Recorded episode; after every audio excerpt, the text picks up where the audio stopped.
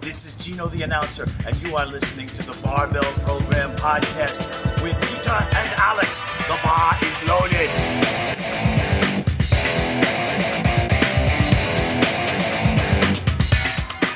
Can we start over again? I had a stroke right now. No, no worries, man. No worries. It's all good. 'Cause it- it's funny. Usually, I'm not used to doing the the, the first words because usually Alex does that, and now I'm completely messed up. okay, Bryce. Uh, we're gonna start again. sure. Uh, could you please be so kind and introduce yourself to our audience? Sure. Uh, so my name is Bryce Krawczyk. I'm a Canadian powerlifter and powerlifting coach. Uh, own and operate a company called Calgary Barbell. We make a lot of YouTube content and coach a lot of lifters remotely and here in Calgary when we're not on lockdown. And yeah, I've been lifting for, I guess it's about eight years now, competing for eight years, lifting for probably closer to 10 or 12, and have been able to uh, enjoy some competitive success, some world records, and some medals at worlds and stuff like that. So I've been around uh, a little bit, both uh, raw and equipped. And yeah, that's that's pretty much me. Uh, That's we, Alex much and I just, yeah, Alex and I just just talked a few minutes ago. You recently had your nationals, and they went pretty well for you, didn't they? Yeah, it went exceptionally well, and honestly, we were really lucky. Uh, I think had the competition been two days later, it may, it may have all been canceled. Um, but yeah, so I, I had a, an exceptional performance that day. I went nine for nine for the first time in equipment. Um, that's that's been a goal of mine that I've been chasing for a while, as well as some of the numbers that I hit at that competition. I uh, uh, squatted and deadlifted both 400 kilos, and uh, was was pretty damn happy about that. Yeah. Yeah, you could be. and you should. Yeah. Yeah. So, which are you more proud of, your deadlift or your squat in that competition? Uh, I think I think the deadlift. The deadlift I was less sure about. Um, I think the way my squat's been going since I've been, uh, I moved up a weight class. So I used to compete in the 105 kilo weight class, and now I'm competing in the 120 kilo weight class. And uh, since I moved up a weight class, my squat has just been Mm. uh, just just going up and up and up. And I think there's probably more there still. Um, but my deadlift, I actually had to fight with quite a bit after moving up a weight class to try to get it feeling good, um, feeling smooth again. Um, so that was a bit of a struggle. And I've really been chasing the 400 kilo deadlift specifically. I feel like I've been pretty close a number of times. So to finally get that was pretty pretty fulfilling. But it looked really smooth. You know, I, I just watched it and it looked. First of all, I, I think this was one of the mo- the most technical perfect deadlifts in equipment I've ever seen. so wow, was- thank you. Well, like I it just just amazing great and it was I think it was not it was not your max on that day but it was the correct decision to take the 400 Yeah, uh, looking back, I, I kind of wish I would have gone 405 because then it would have No, pushed yeah. the other guys who broke my total record uh, afterwards. okay. Mind you, they were super heavyweights, but um, Ah. for for about 10 minutes, I, I upped the highest drug-free total in Canadian history, and then a couple of guys that were super heavyweights that went to the next flight, they beat that by five kilos each. Ah, okay But what are you gonna do? You can't you can't see Yeah. the future, right? Yeah. no no you can't but it Uh, was what a really awesome deadlift man it was like Thank you. what Great. brought you to powerlifting initially? Uh, so initially, I, I just kind of started lifting weights because I was a skinny kid and I didn't Yeah. want to be a skinny kid anymore. I think that's a pretty common story, right? Yeah. just want you just want to be jacked and and look like the guys in the movies and stuff. Um, and then after a while, I kind of really fell in love with training and lifting weights and just really really enjoyed it. So. Uh, I was kind of looking for a, a direction to head with training so that I had something uh, to, to work towards and to motivate me and bodybuilding didn't appeal to me. Um, so the only other option that I saw aside from Olympic lifting, which seemed a lot more, a lot tougher to access. Uh, I think there was a lot less Olympic lifting coaching where I was at, um, maybe, uh, or maybe I was just lucky and ended up with powerlifting. But um, yeah, that was kind of how it how it worked out. I ended up ordering like Jim Wendler's five three one for powerlifting book off of Amazon and ran that for I don't know a year um, and then did my first competition shortly after that, and yeah, it was uh, it was pretty cool. I fell in love with it very very quickly. I think by the time the lights went up on my first squat in competition, I knew that this was something I was going to be doing for probably the rest of my life. That's great. It's funny that nearly every powerlifter starts with five three one. Yeah, yeah, Yeah. I think around that time in in like 2012, that was maybe the most well known or maybe the most accessible program, um, other than like some Sheiko stuff. But that seemed really complex, and you had to kind of like go through a bunch of spreadsheets and stuff like that. And uh, for me at the time, that was not something I was interested in. Yeah, Peter, what, what was the program you started with? Uh, five three one. Actually, five three one. yeah, it's 531, almost uh, universal. Yeah, and after that, I think it was the there's a free uh, program from Mike on the RTS for Fiorum. This this in, intermediate lift uh, Yeah. RTS stuff. Do Yeah. you know that? Yeah, yeah, definitely. Um, I think when I started with Mike, he had me doing something similar to that template. I've never run that template specifically. Um, I actually, so I moved from five through one into some bastardization of uh, five three one with like Smolov Jr. for my bench and a bunch of like Chad Wesley Smith's Raw West Side stuff, just all like smashed into one program. Um, I definitely just hurt myself and bombed out of my next meet. But are you are you still working working with Mike? Yeah, yeah. So I've been with Mike since shoot, I don't even know. It's probably been five years now, Mm. uh, four, four or five years, and uh, yeah, that was probably one of the best best decisions I ever made with my with my powerlifting career. Um, even just getting a coach in general. Um, the first guy or first few people who coached me, um, all you know, I learned a lot from everybody, um, but really saw some some pretty incredible progress once I started working with Mike. So yeah, we we had it on on the podcast five days ago. Yeah, you mentioned that. Yeah, that was on, and yeah, he's still in in the Netherlands nowadays. Uh, also locked down, so Yeah. he wanted to move back to the US in um, I think early June. But yeah, let's have a look Yeah, how yeah, it will we'll work out. see, yeah. see how that goes. So you say that that there's one one, one major thing in, in powerlifting training, and it should be to having a coach, right? I think that's a big thing for sure. Um, I, and like you look at guys like Mike and they're self-coached, so I think it's a it's a bit of a personality thing. Uh, Yep. For for me, I would rather somebody else do that work for me, um, and and take that off of my mind. Uh, I think it's pretty easy when you're doing your own programming to do something like I did when I just like mushed all that stuff together. I was like, well, I want to do this and I want to do this and I want to do this, so I can just do it all at the same time, right? Um, I obviously know a lot more about programming now and probably wouldn't do something so silly at this point. Um, but I feel like if I were to program for myself, I would be much more likely to change things, uh, to overthink things, to uh, just end up spending a lot of time stressing about it. Um, and I'd rather just kind of let somebody else handle that stress because they're a little bit removed from the situation. Yeah, I we, I think we we absolutely uh, uh, Peter and me are absolutely thinking the same. So we- it's kind of tough to make an to make your uh, your own program, and I think the more you the more you experience and the more you know, uh, actually the harder it gets Yeah. because then okay you you heard about that and you hear about this and you read about that and okay that sounds cool that sounds cool and i think the the, the pile of program in put into one gets bigger.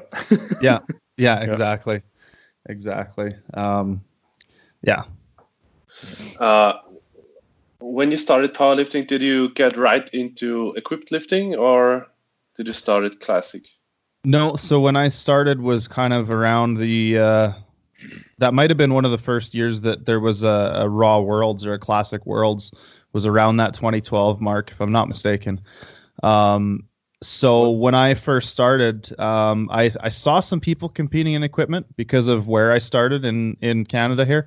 There were some equipped lifters who are still some of the best equipped lifters in Canada, um, were competing at the same meets as me. Uh, but I, I had no experience with it. I trained more or less by myself, uh, just kind of figuring things out. I actually, so I went to my first powerlifting meet and uh, went to bench press, and I was using a false grip. I was bringing my head up off the bench every rep, and my heels were up in the air. I was toe picking with my toes in the warm up room, and somebody had to come up to me and be like, "Dude, you can't do any of that stuff when you go out there." So I uh, yeah, I was just uh, flying solo at that point and figuring things out. So I was definitely classic. Yeah, when I started. Yeah. And what brought yeah what brought you to Equipped? Um, so we had a, a coaching summit here in uh, in Alberta, so in the province of Canada that I live in, and uh, myself and a couple of other prominent coaches in Alberta presented, and we actually brought down um, Mike T and Bryce Lewis, and we had a big sort of uh, conference, if you want to call it that. And one of the coaches from Alberta here, his entire presentation was all about equip lifting. So he showed us some equipment, like passed it around for us to kind of feel, because I feel like you can watch people in it and you can use a slingshot and be like, yeah, that's probably what a bench shirt feels like. But until you get one in your hands and you're like, holy crap, this is something very different, um, it, it kind of doesn't click. And he just showed some videos of of these guys, these massive guys handling even more massive weights and said like this is this is the uh, average this is the going rate in equipment like people are handling these huge weights um, i was dealing with a hip injury uh, and still to this day deal with it on and off but um, that was for me something that i could maybe try that might make it a little easier on my hip and um, you know allow me to deload my raw lifts a little bit and still push really hard and lift heavy in a different uh, sort of discipline. And it just yeah i mean I, I tried out my first few sessions and immediately again just kind of fell in love with it so. For, for me there's one one one big thing in, in equipped lifting the thing is that it, it, when you when you're lifting equipped it's much more technical demanding than for example raw but it's also so much heavier or more intense in the central nervous system. So you you are a little bit in between. You have to train them like a technical lift as much as, or as often as you can. But on the other hand, you cannot do that because you are just fucked. I mean, after after kind of heavy heavy tech, heavy heavy equipment, um, for example, a day okay, you cannot do that the same on two days later or something like that. So, right. when, for example, when you're doing playing tennis and you want to learn um, how to how to make the backhand or something like that, okay, you can hammer the backhand every day, and then you can be technical sound after some kind of weeks. But mm-hmm. what what about equip lifting? I mean, how how do you schedule your training that you can get technical sound on the one hand, but on the other hand, you save your central nervous system from freaking out? Yeah, so I mean that was a that was a, a bit of a tough thing when I started. Um, but again, obviously I was working with Mike, who's a, a very experienced equipped lifter.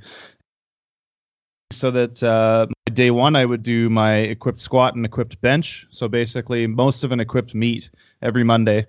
Uh, and then Tuesday I would do my equipped deadlift and just treat them like any other lift. And it it sucked and it really beat me up for maybe a couple of weeks. And then after a while, I got pretty adapted to being in my equipment every week and doing, you know, three singles and a set of five kind of thing. So mm-hmm. it's a is a fair bit of work. Um, and even more so, you know, we got into some blocks where I was doing four or five back off sets and full equipment straps up, um, which I think a lot of times when I talk to people, are you are you crazy?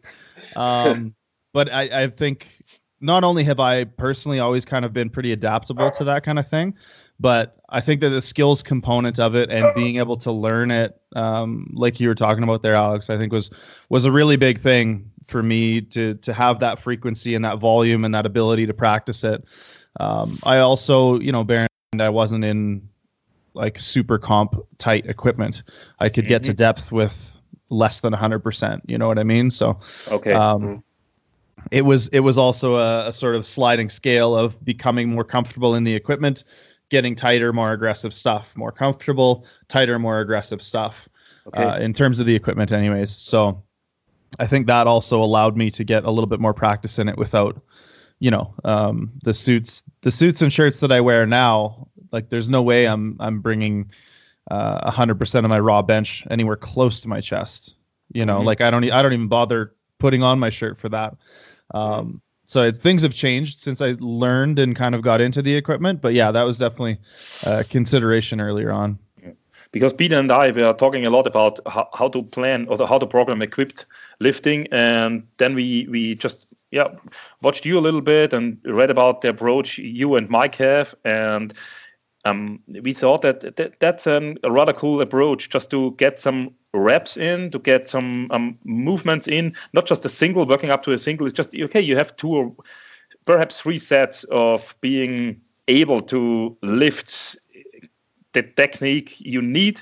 But if you do, if you do some reps and if you do even equipped equipped lifts with reps, then that's that's I think that's the that's one of few ways to get the groove in, like to learn yeah. the technique, because that's uh, you, you you cannot do that for two two day uh, two times a week or something like that, because that's that would just would not be possible. I mean, perhaps it's possible, but I don't know anybody who is doing twice a week equipped squats or something like that. Yeah, yeah. The most I've done, like I got in my shirt twice a week for a little yeah, while, okay. and I would do one day that was just a like a heavy board press or something mm-hmm. like that in my mm-hmm. shirt. Um, and I think that's another thing to to consider when we're talking about equipped programming is that not every rep needs to be to a competition standard. Um, you know, Mike would have me back down to 80% or 85% in some cases, and then I, I can't squat that to depth. I can't maybe can't touch my chest with that weight. So I would basically just take it as far as I could. Mm-hmm. And then come mm-hmm. back up or press the bar back up.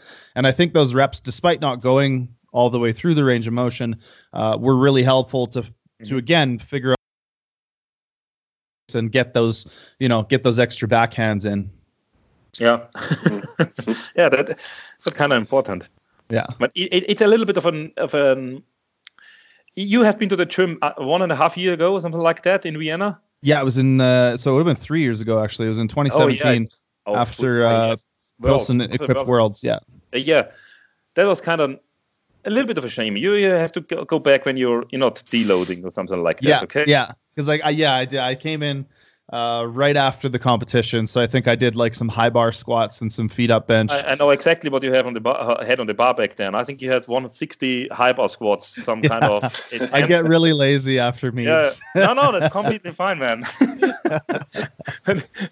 but but um, th- that was kind of a you know you you have to redo the whole thing, okay? I'll, I'll come by and, and do some heavy stuff one day. Yeah, definitely. So we can, uh, you know, just uh, Peter is doing some bench press in shirt because he's doing equipped lifting. Nice. And then you, you can join together and I just give you a lift off, okay? no uh, no deadlift suit for you, Alex? Um, I, I actually I tried it once um, in, in advance to the Arnold's 2017 yeah. because you you are allowed to wear deadlift suit and I think I, I put it on uh, two months in advance to the Arnold's. This was just way too close. You know, there was no way I can learn that. Mm. And I just put on, I think, 320 on the bar, and it moved up to the knees. I never, never experienced something like fast like this, but suddenly. it wasn't possible to just even move the bar one centimeter more, you know. So yeah. I just yeah. I skipped that.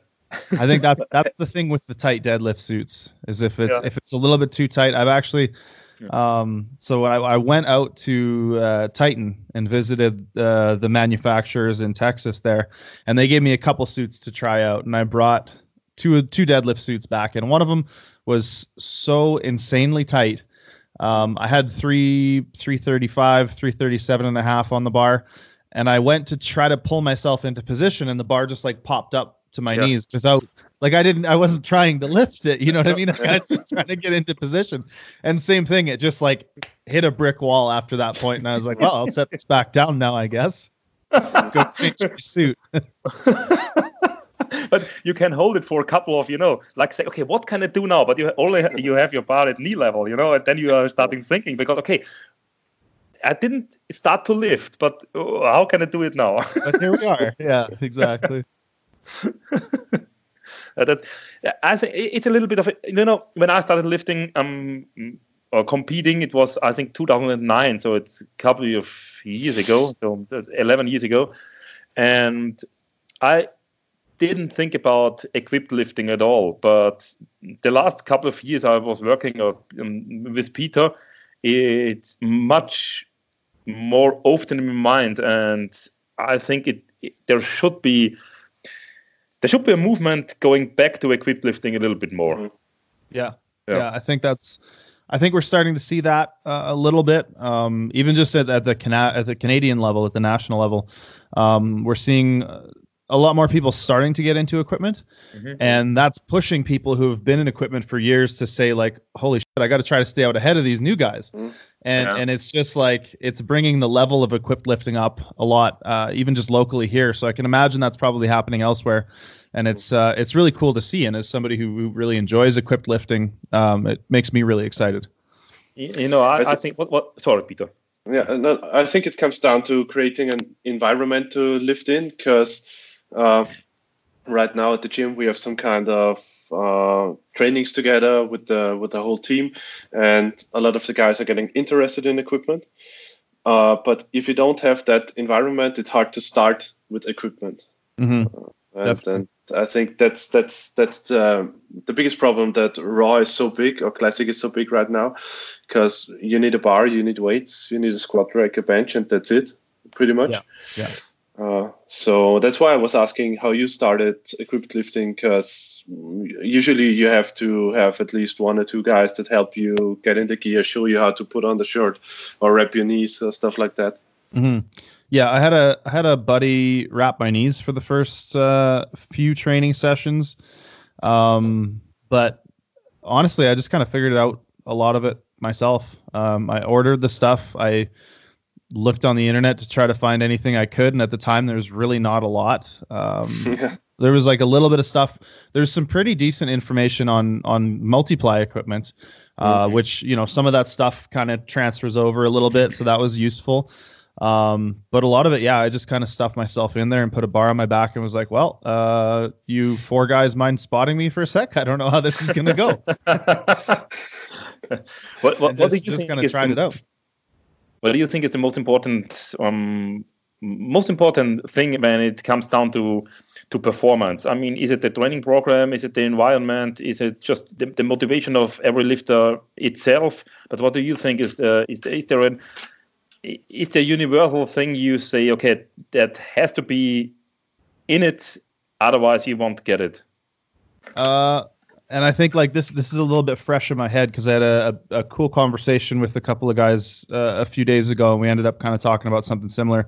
But I think the big thing, like for successful lifters, is that they just fall in love with lifting weights before there's any competition, before there's any records, before there's any um, weight classes, before any of that kind of stuff. You just have to fall in love with just doing the thing because those other sort of motivators and the the feelings of success and being on the podium and those kinds of things like those aren't always going to be there you mm-hmm. know if you get injured and you have to go token your squat at a meet like yeah you should probably still do it so that you can train your bench so that you can train your deadlift you know what i mean like you have to be able to make those decisions and i think you need to have a very like internally motivated um, respect for the process and and a lot of just stick with itness, I guess, if you want to call mm. it that.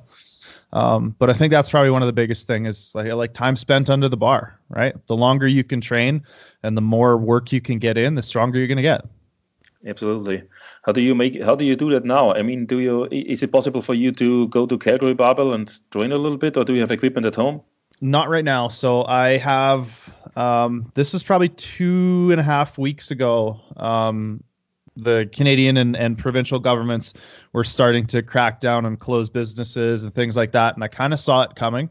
I was like, mm-hmm. okay, this is this is the way things are going, and uh, the gym's going to be closed soon. So luckily, I uh, myself, Calgary Barbell, the the company, um, owns a few of the racks in the gym. So I took a rack and a bar, and I think I have about 395 kilos downstairs in my basement, and I I emailed the condo board and was like, "Hey, there's this big room in the basement that nobody uses for anything. Do you think I could put a squat rack in there?" And five out of five people on the condo board said, "Yep, go ahead, have at her." And uh, so yeah, now I train down there, and it's it's cool. a little bit limited. Mm-hmm. Obviously, I don't have spotters other than other than my wife. Um, and uh, definitely miss the community a lot and Yep. some of the other pieces of equipment and things like that. But I'm uh, very fortunate, and very happy, and very lucky and thankful that uh, I have that set up right now. Definitely. hmm Peter, Peter, for example, I have a squat combo in my in my living room, right, right here on the right side, and Peter, Peter just rent uh, a container where, he, where we we put just a, a squat rack out of the gym and brought it to the container, so he's training in a Yeah. container. So it's a kind of containment, and but yeah, you have to you have to make make adjustments. But what yeah, you said that missing the community, um, I think that's the that's the second biggest part of the whole Yeah. thing. You know, you, you, you, if you have one just one squat rack and ten people, but everybody is motivated, that's the that's the be- that's even better if you have ten squat racks and ten people. You know, uh, that that's so so much important. That that I think that's changed everything. You know, you can train for your own uh, for a couple of weeks, but if there is if there is serious stuff going on left and right and everybody is motivated and just keeps you pushing and so on that's that's very important i think Yeah, and I think that that kind of ties back to what I was talking about with the the Canadian equipped lifting, and just like seeing other people doing crazy shit.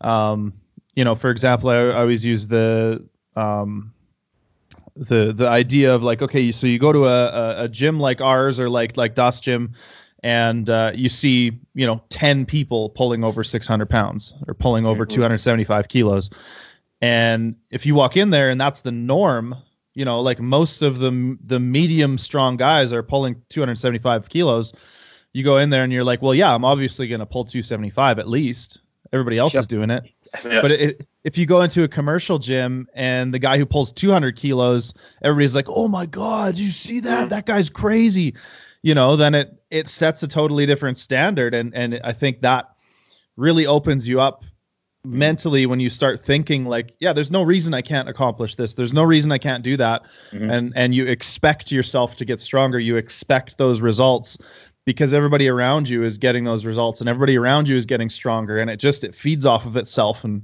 yeah it's uh, I, I definitely agree that that is is immensely important. Mhm. that's why I, in the last couple of months um, I I watched a lot of videos of Westside, and it's not. I think there are, there are a lot of there are a lot of cool stuff going on. I mean, e- even there, I think that the theory behind behind the whole thing is not that bad. You know, it's they Mm. have really cool things going on, but the community is just, you know, that that that was the diff- that's that's a big difference. The Right. community is the big difference. It's not the, the training program. It's not the Mm. you know. It's okay. m- Of course, it's the drugs, but but the community, why they are they are so much ahead of all the other drug lifters. well uh, exactly yeah yeah, it's because they are just they're lifting in the community. Y- y- You cannot duplicate that when you're on your own, for Yeah. example. yeah from at least interpretation from watching that documentary um west side versus the world or whatever Yeah. was that like they they didn't expect you to lift 275 kilos they expected you to break every record in the books and be a goddamn world champion you know what i mean like Yeah. there was there was no way Yeah. no other way about it and like if you weren't committed to that then get the hell out yeah. That's a- I think that's the, that's. the and i don't think way. that's for everybody obviously but like if that's if that's your goal like those are probably the people you want to be around to a point you know Yeah, to- at least during training. yeah yeah Check it out again. But we had a we had a, a cool question of um one of our national lifters, um uh, Jandorek Andreas, and he Ah, yeah. told me to, uh, or he told Peter to ask you, what do you do that your suit doesn't slip up on the legs from repetition to repetition or from set to set? Is there, Um, is there, is there a way you can prohibit prohibit that or Prevent something like that? Prevent. Thank you, squat Peter. suit or deadlift suit Squat suit. squat suit um so my squat suit i just i have huge quads and it just stays put Yeah. I'm gonna tell him that. but The- the- There are some tricks. that uh, that exists out there and one of them is chalking you can Okay. chalk the inside of your suit or sorry your your leg where you want the suit to stop and that'll really help stick it in place um I haven't really used that suit because honestly, my my deadlift suit, I wear it, I let it ride up pretty high because I, I I try to kind of I'm okay getting less out of the suit for the sake of getting into a better position with my Yeah, yeah. deadlift. Um, but the squat suit, honestly, it just kind of stops because my quads are really big. Um, but if you are running into issues with it sliding up, chalk your leg right where you want it to stop all the way around, and that'll stop it. I just tell him about your quads, okay? sure. uh, because that's a way to make him jealous. So that's good. But but uh, Andy has it's a rather big quads too. So yeah. Uh, yeah, but But- the problem is uh, uh, when you have big quads and then the quads are uh, when they when it comes to the hip and they're going in a bit, then the Mhm. then the suit slides up and it's it's just a pain in the ass to get the suit off. but you also have to have big big adductors. And Yeah. Yeah. Bryce has big adductors too, so that's, that's also yeah, important. I think it's like it's also the the genetics of my quads because I have really big VMOs, like the the, the inside part there, um, and so a lot of the bulk of my quad is down lower or no, I don't know what I'm trying to say. Anyways, um, yeah, just get big legs, Yeah. That's good. big legs, thank big you much. hips. Uh, I watched your your squat videos from your last competition and I saw your suit is kind of low, isn't it? My uh, Uh, squat at the hips. Yeah, at the hips. Uh, maybe. Yeah. I don't know. Like I I don't really have much to compare it to. I don't know if I ride it uh, intentionally low, but that's just kind of where it goes to, and that's where it feels comfortable, I guess. Okay, okay. Because if I, uh, I don't, I don't come along very good with the Super Centur- Centurion right now. Okay. But if I wear it that low, then my hips tilt completely on the bottom of the of the squat. Yeah. So uh, Yeah, I think, and I definitely, I think that happens to me to an extent in my squat. Um, but I think that's also part of how I normally squat. So I don't think that disrupts me too much from my usual pattern. And I think that's maybe why I'm able to wear that a little bit lower.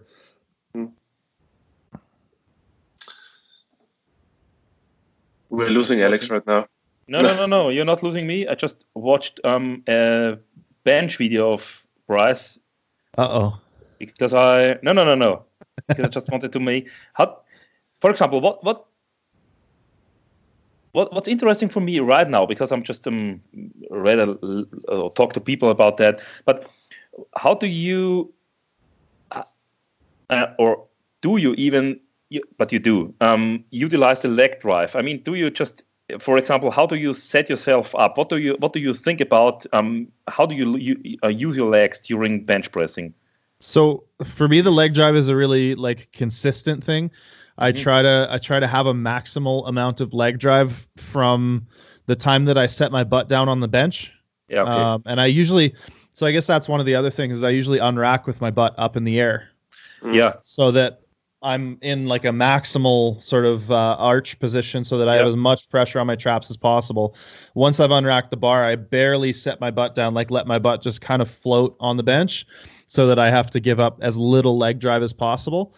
And then I try to basically just keep that on the whole time. So I know there's a lot of people who are a little bit more relaxed and then right as they go to press, there's this big jolt of leg Yeah. drive. And and I think that's maybe more like what you would kind of think of if somebody started talking about leg drive. Um, but basically, I use my legs to reinforce my position Yeah. so that absolutely nothing moves in my upper body. I'm really glad you said that because I think Yeah. that is what leg drive is all about. Because if you just have some kind of push when you're down there, there's a lot of chance raising your butt, or so, for example, losing the position, or losing the position. Like that. Mhm. Yeah. Yeah. So Yes, so I, I also think holding it the whole time, it's it, Yeah. it's hard, but it's it's in in the long run, it's the better way. I, I had a conversation yesterday with Andy Champ. Do you know him? He's the 93 lifter from Great Britain. Uh, I think I know. I he- think I know the name. He he has a pretty good pretty good bench in the 93 class. He benches I think about 270 or around that, 275. But he told me exactly the same. He's he's trying to create as much tension as possible and holding the tension the whole time and not doing some kind of bump off the chest.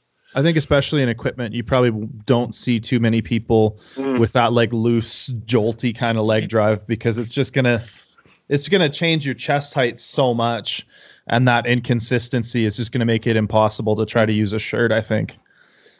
Yeah, but that's that is why equipped lifting just can raise raw lifting even to another level. You know, because y- y- you have to emphasize technique so much that mm. you just cannot lose lose, for example, tension during your bench press. You just cannot let the bar sink in, or you. I don't. I I mean, it, for some it's okay to sink in that you can for a couple of hours, but but on the other hand, it's it's so much so much worse if you lose technique in in equipped lifting than in raw lifting, and that we all can learn from that. I think. Yeah. Yeah, definitely. I think that there's, I think that there are are things for sure that I've learned equipped lifting that have really carried over uh, to my raw lifting. I think Mm. more so on the deadlift, less so on the squat. My equipped squat feels a lot like my raw squat, um, but on the bench for sure. Um, just so on the bench in your shirt, you, you kind of get that pop off the chest. But if you're not positioned correctly and you don't try to use that momentum to finish the rep Mhm. um, and kind of like transition through to the triceps, uh, I feel like it it makes a really really rough sticking point. And once I started being able to think about my raw bench in that same way, of kind of nailing that transition to finishing Mhm. with the triceps, it really bench. Mhm. Um, and then in regards to the deadlift, like forcing that last little bit of extension um, to get just that tiny little bit more optimized position in the deadlift before I started the lift, uh, which was something you can really feel in the suit because it hurts that much more. Mhm. Like- yeah. like the more your deadlift hurts before you start in terms of your skin, um, the probably the better position you're in in your suit. Um, but that feedback I think really helped me kind of fine tune my raw deadlift position. Mhm. That's cool. He, he's working with his nociceptors. That's a new approach to lifting. How how often do you have an an, an training schedule? Training four times a week. Yeah, yeah, four Yeah, days a week. okay. Yeah. Okay. That and it, it- your equipped lifting um, days are kind of longer than your raw da- days. Oh God, yeah, Yeah. yeah. My so my my big equipped day, which is usually the first day of the week, um, I think usually takes uh, three and a half or four hours. And Oh, to do to do that amount of work for I mean for the number of reps that I do, it would probably take me an hour and a half to do it raw. But because it's equipped, it just yeah, there's a lot more to it. A lot more Yeah. plate loading, a lot more knee wrapping and putting the straps up and putting the belt on and getting four spotters and on and on and on. Yeah. Yeah. And how do you manage that with your wife, for example? Is she lifting too, or she lifts um okay. she's also just like i've been doing this since before we met and she's also just incredibly supportive um and and just like she knows when i get into these big aggressive rough training cycles Mm. she knows i'm gonna forget a lot of shit and not be super helpful around the house sometimes and she'll she'll go out of her way to to make my life a little bit easier during those times because you know I, I try really hard when i'm not prepping for a Mm. big equipped meet to be uh, pretty mindful of those things that i'm probably going to mess up as i start to get further into the training cycle uh, so yeah it's it's a lot of give and take but really she's just great yeah, that's cool. That is it, it is important. You know, you you you you got to know my girlfriend in Calgary when she was asking you if you live too. yeah I should. I she she just told me that I should tell you that. no, I remember that. There was a there was a trainer there who was just so so blown away that she didn't know who I was. And uh, I was like, "Well, what? You can't just like expect everybody to know who somebody is." And she That was was- like, I, that's- "I don't really follow men's lifting." And I was like, "That's Yeah. cool. I'm Bryce. Like, that, that was me. I was. I don't was care if you don't know who I am." I was deadlifting in the suit there. that was Oh him. yeah, yeah, yeah. Yeah. There was there was a, a one of a one of the coaches that uh, that trains at our gym is who I was talking about. This guy Curtis. Okay. and he was like, "You don't know who he Ah, is," okay. and uh, yeah, I was like, "It's okay, man. Like that doesn't hurt my feelings or anything. Like I don't I don't go around expecting people to know who I am." Well, you know, if, if, that's cool because she, for for her, everybody's the same. You know, if you lift big weight, if you don't, Well, yeah, I think that's a good attitude to have. yeah, yeah, it's very important to squat for her. If you, if for example, if I stopped squatting, um, I had to get out of the house. For example. yeah. yeah. Okay. uh, how hard do you find it to deal with the situation right now that there is no international competition fixed right now, and nobody of us knows if the words because it's a qualifying year. Yeah. How, um, how do you how do you do with, with your programming schedule? So right now, um, I was was getting ready for uh, North Americans in July in uh, in the Cayman Islands, and as it stands, I'm still training for that. I mean, I I don't know. Uh, I'll talk to Mike when we uh, when we get a little closer and learn a little more, and if I have to stay raw for a while because I'm training in my basement till September, like so be it.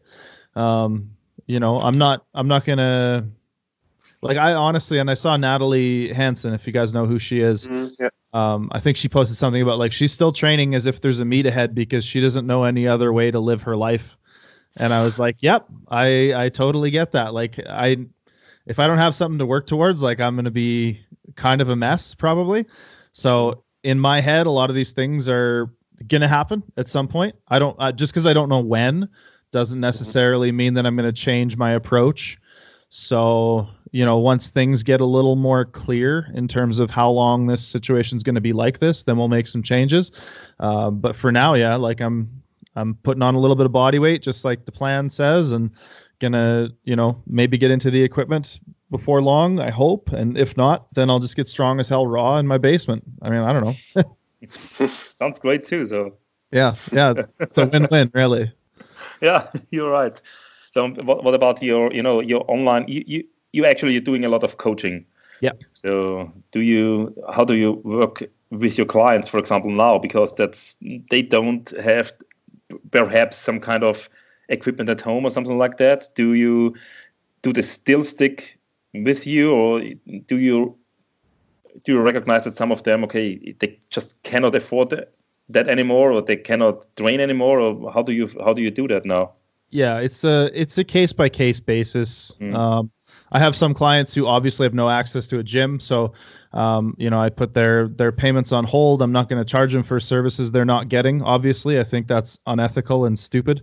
Um, mm so you know i tried to help them put together a little body weight training thing that they can do at home and if they have questions they can still ask me i'm not going to like cut them off um, mm but i'm also lucky to have a lot of clients who are either gym owners so now yeah. th- their gym is basically just their own personal gym yeah. um, or people who have um, garage gyms and things like that and uh, a lot of my clients have just scavenged whatever they can from mm, wherever yeah. they can and you know, I have one guy who can who he was doing Steinborn squats with like 350 pounds the other day because he's like, I don't have a rack, but I'm not not gonna squat, you know. So he's doing like 15 rep RDLs because he only has so many plates and like floor presses, just trying to like roll it onto himself and press it off and Steinborn squats and like whatever yeah, yeah. he can do, you know. So there's a lot of that kind of stuff.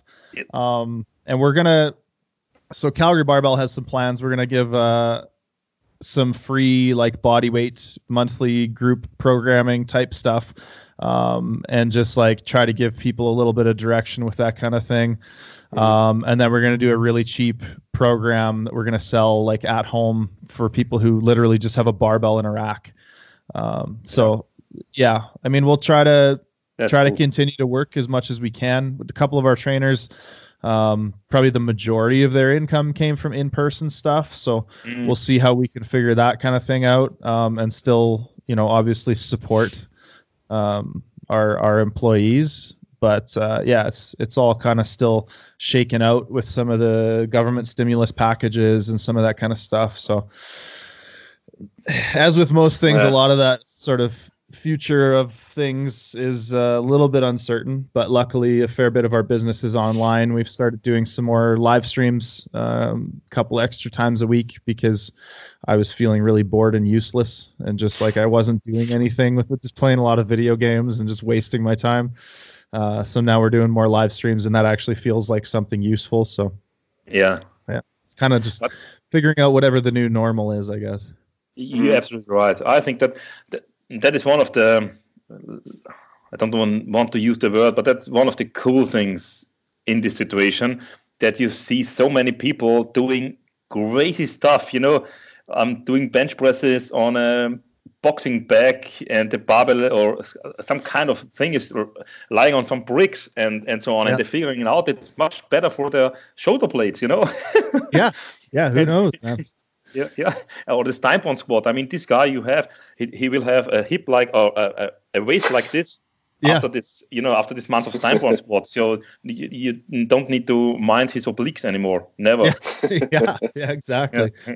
um, and you've seen like probably seen those uh, people building those squat racks, and it's just it's vertical two by fours at different heights in buckets of concrete, and there's like a bench height and a squat height, and they're just building benches out of like two by six and just you know like doing whatever you got to do right? Uh, there's the one guy uh, jonathan Cayco he's like unracking off of chairs for his bench press uh, and just like yeah man people are doing crazy shit and it's pretty cool to see i agree. Yeah.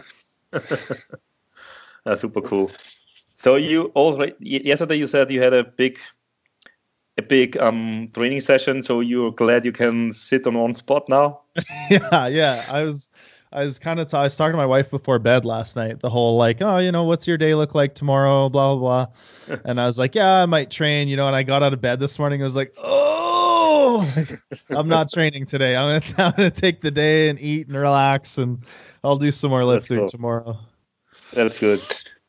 But it, it's funny that not training is making it even worse because I was not able to squat for two weeks right now, and I got the rack yesterday, and I did squats today. It's, it just feels like you get a, a, a, a everything is rusty, everything is cracking on the first squat down. Even yeah. if I did uh, did some mobility and and goblet squats, uh, shit like that, but it's not a comparison to a bar to to barbell movement.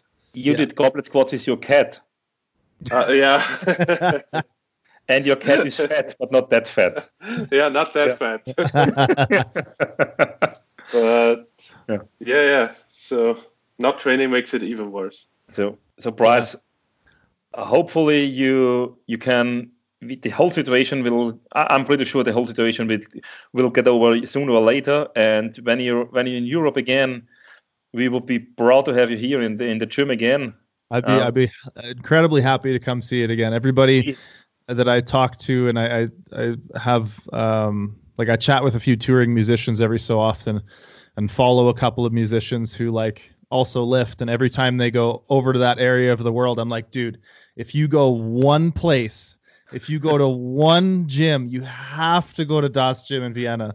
It's just like it's such a spectacle and such an amazing crazy unique gym that there you like there's no other place like it. It's it's amazing you know we changed it we changed it. you you I think you will not recognize it anymore because everything just improved. We have now our own kitchen there. So Martina, for example, is cooking um, everything fresh, and so it, if you want to go up to from 160.7 like in your competition to 120 you, are in the right place okay? perfect that's that's excellent yeah so uh, thank you yeah we hope we hopefully yeah. meet in Stavanger this year. Yes, yeah. absolutely. Yeah. Yeah. Probably Alex is also there. Yeah. Awesome. Hopefully, so I can I, I will wrap. It is it equipped, right? Yeah, yeah. it's the qual- yeah, qual- uh, it's the qualifier. It's the qualifier for the World Games. I I and will just learn to make yep. the best knee wraps ever. Okay. Yeah, and because because we're gonna need you because if they're skipping Europeans this year, we're gonna send two 93s uh, to Worlds. Mm-hmm. Uh, so we're gonna need Alex there. Yeah, I'm there. Hope, hopefully, we're gonna chat there again. Yeah, absolutely. Awesome. So thank, thank you very much for, your time. Yeah, thanks for having me, guys. I appreciate it. Uh, super cool, and have a nice, you know, have a nice morning. With yeah. The big, with the biggest cup of coffee I ever seen on um, Skype. and greetings to your wife. Yes, yeah. absolutely. I'll pass that along. It's always yeah. good to, uh, especially in these times where we don't necessarily have a lot of social interaction. It's nice to do things like these podcasts and just talk to some other meatheads and shoot the shit about training and yeah. talk about lifting stuff because you know we don't get to do that between sets right now. Oh, you you were right. Oh right. yeah, yeah. that, that, that's that's super cool. Yeah, actually, I, I do it between between sets. I will do some core work now before some squats. So I do it between exercises. okay, Bryce, thank you very much for everything. All right. Thank you very much. Thanks, guys. Take care. Ciao.